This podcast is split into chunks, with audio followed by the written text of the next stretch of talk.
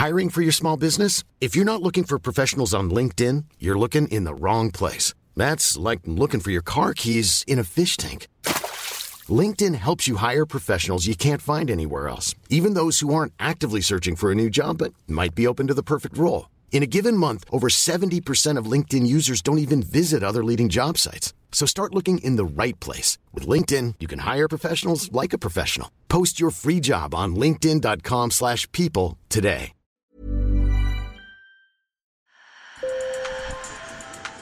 Bonjour. Hello. Hola. Marhaba bikoum. Sur le fil, Le podcast d'actu de l'AFP. des nouvelles choisies pour vous sur notre fil info. Nos voisins allemands ont voté dimanche soir et ceux qui s'attendaient à voir le visage du nouveau chancelier apparaître à la télévision ont dû être déçus.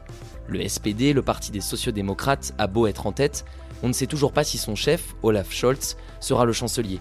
Ce pourrait être aussi le chef des chrétiens démocrates, Armin Laschet. En tout cas, une chose est sûre, l'ère Merkel touche à sa fin. Mais la nouvelle page qui s'ouvre pour l'Allemagne sera-t-elle vraiment si différente? Un sujet de Camille Kaufmann.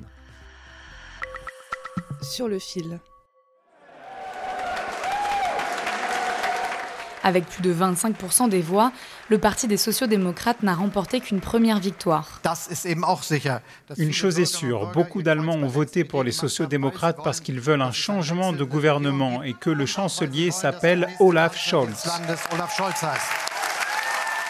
Et même si c'est selon Olaf Scholz lui-même le souhait des Allemands, la nomination du chancelier dépendra des Verts et des libéraux. Pour nous, il est très clair qu'un mandat doit découler de notre victoire et nous allons maintenant nous efforcer de former un gouvernement, un gouvernement soutenu par les partis qui ont gagné les élections, c'est-à-dire le Parti des sociodémocrates qui a vu son score augmenter considérablement, les Verts et les libéraux. Et c'est pourquoi nous allons poursuivre toutes les tentatives pour emprunter cette voie ensemble. Le soutien de ces deux partis, les Verts et les libéraux, sera déterminant pour connaître l'identité du chancelier. J'ai bien dit chancelier, car cette fois-ci, il n'y aura pas de chancelière. Quoi qu'il arrive, les Allemands ne seront pas chamboulés. Le choix ira soit au candidat des conservateurs, soit à celui des sociodémocrates, qui ont gouverné ensemble en coalition pendant 12 ans avec Merkel. Il y aura donc un changement de tête, mais pas forcément de politique. Vous venez d'entendre Dominique Grillmayer, il est politologue et chercheur à l'Institut franco-allemand. Je lui ai demandé de nous éclairer sur l'importance donnée au départ de la chancelière. Parce que quand on tape sur Internet départ de Merkel, on peut lire des titres comme Source d'inquiétude pour les Européens, Les Allemands redoutent la fin d'un âge d'or, on parle même de succession impossible. Mais est-ce que le départ d'Angela Merkel peut vraiment révolutionner l'Allemagne? Parfois, on a l'impression que le poids du chancelier, de la chancelière, euh, est un peu surestimé euh, à l'étranger. C'est notre système politique euh, qui demande un compromis, un consensus, un accord entre différents acteurs. Si on change de chancelier, évidemment, il y a un nouveau style de faire de la politique qui peut s'installer. Et pourtant, il y a ces contraintes qui font en sorte qu'on ne peut pas changer complètement et très rapidement de cap, qu'il faut toujours travailler avec les différentes parties, avec euh, les représentants des lenders, etc. C'est euh, une différence fondamentale avec le fonctionnement de la démocratie, euh, notamment en France.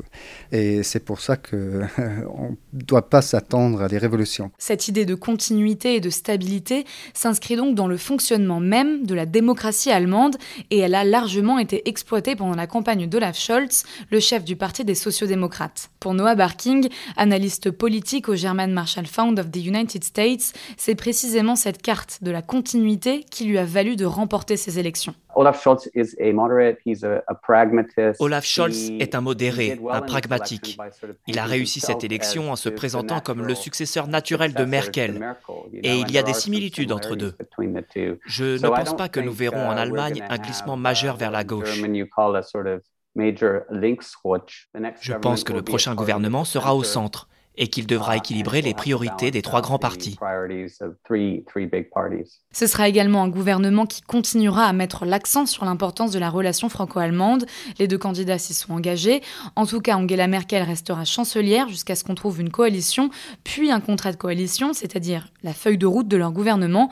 Et ça, ça peut durer très longtemps, peut-être même jusqu'à Noël. Sur le fil, c'est fini pour aujourd'hui. Merci de nous avoir écoutés. N'hésitez pas à vous abonner pour ne manquer aucun épisode. Bonne journée